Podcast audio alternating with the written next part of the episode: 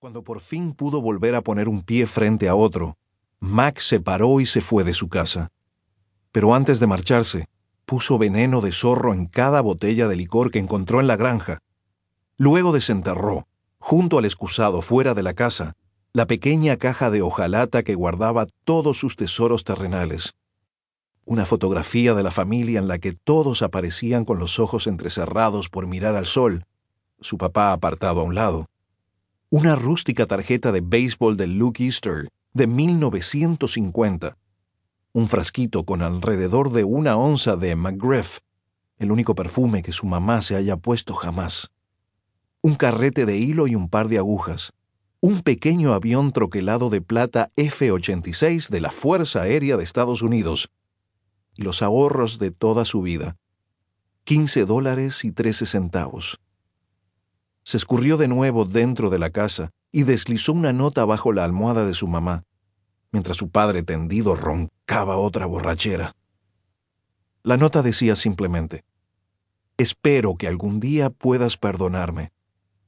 Juró nunca mirar atrás, y así lo hizo por mucho tiempo.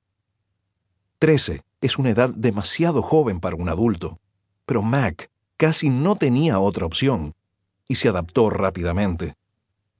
No habla mucho de los años que siguieron. Pasó la mayor parte de ellos en ultramar, abriéndose trabajoso camino alrededor del mundo, enviando dinero a sus abuelos, quienes se lo mandaban a su mamá. En uno de esos distantes países creo que incluso empuñó un arma en un terrible conflicto. Odia la guerra con oscura pasión desde que lo conozco. Como sea, a los veintitantos fue a dar finalmente a un seminario en Australia. Cuando se hartó de teología y filosofía, regresó a Estados Unidos. Hizo las paces con su mamá y sus hermanas y se mudó a Oregon, donde conoció a Nanette A. Samuelson, con quien se casó. En un mundo de habladores, Mac es un pensador y un hacedor. No dice mucho, a menos que le preguntes directamente, lo que la mayoría de la gente ha aprendido a no hacer. Cuando habla, uno se pregunta si no es una especie de extraterrestre que ve el panorama de las ideas y experiencias humanas en forma diferente a todos los demás. El asunto es que, por lo común, da incómodo sentido a un mundo donde la mayoría de la gente más bien se contenta con oír lo que ya está acostumbrada a oír, lo cual no suele ser gran cosa acerca de nada. Quienes lo conocen, por lo general, lo quieren bien, en tanto guarde sus ideas mayormente para sí. Y cuando habla, no es que dejen de quererlo, hace más bien que no se sientan muy satisfechos consigo mismos. Mac me contó una vez que en sus años de juventud solía decir más libremente lo que pensaba, pero admitió que la mayor parte de esas palabras eran un mecanismo de sobrevivencia para cubrir sus heridas. A menudo terminaba vomitando su pena en quienes lo rodeaban. Dice que acostumbraba a humillar y señalar los defectos de la gente mientras preservaba su sensación de falso poder y control. No suena muy atractivo. Mientras escribo estas palabras, reflexiono en el Mac que desde siempre he conocido. Muy ordinario, sin duda nadie especial en particular, salvo para quienes lo conocemos de verdad.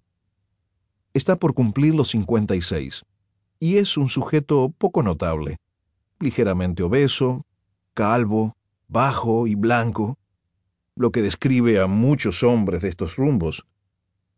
Probablemente no se le distinguiría entre una multitud, o uno se sentiría incómodo sentándose junto a él cabeceando en el Max, metro, durante su viaje de una vez a la semana a la ciudad para una reunión de ventas.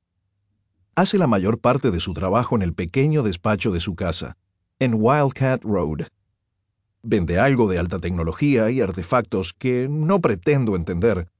Artilugios tecnológicos que por alguna razón hacen que todo marche con mayor rapidez. Como si la vida no lo hiciera ya lo suficiente. Uno no se da cuenta de lo listo que es Mac, a menos que lo oiga dialogar con un experto. Yo he estado ahí, cuando de pronto el idioma que se habla apenas si parece inglés, y me descubro haciendo un esfuerzo por entender conceptos que se vierten como un retumbante río de piedras preciosas. Él puede hablar inteligentemente de casi todo.